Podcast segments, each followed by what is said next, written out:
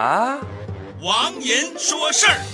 哦。朋友们，你们知道谁是英达吗？就是一个戴眼镜、有点秃顶的胖子。他因为在美国涉嫌洗钱而惹上了官司。其实事儿可能也不大，就是英达和他的媳妇儿在美国的四家银行开设了六个账户，以每次低于一万美元分五十次存入了他们联名的账户，总额四十六点四四万美元。这种行为就是有意避开了存款超过一万美元需要上交交易报告的要求。说白了，就是用这样简单而又聪明的方式少交点该交的钱。我本来也不想说。他，因为毕竟我是看英达导演的《我爱我家》长大的。但是昨天英达主动站出来喊冤，我就觉得有点看不过去了。这不就是睁眼说瞎话吗？要是一个人什么都不知道，什么都不明白，怎么能想出这么巧妙的方法呢？其实这种行为不过就是你我身上都有的小聪明。比如在美国商店买东西，事后无论任何理由你都可以退货。于是就有一些人买了名牌衣服，参加过一个隆重的活动之后反身去退了，事后会觉得自己好聪。聪明啊，这不就是找到了商场的漏洞吗？以前还听说过日本的事儿，不知道真假。就是在日本，你必须得先有停车位才允许买车。于是马上有些聪明人就想出了办法，很简单呢，先租一个或者先买一个停车位，等买完车之后再把那个停车位退掉就行了。哇，好聪明啊！这一下就找到了法律的漏洞啊！喏，这不就是小聪明吗？其实这样的小聪明遍地都是啊。比如坐地铁，两个人紧贴着过入口的门，就省了一个人的票啊！一天省两块，一年就省七百呀风景名胜旅游景点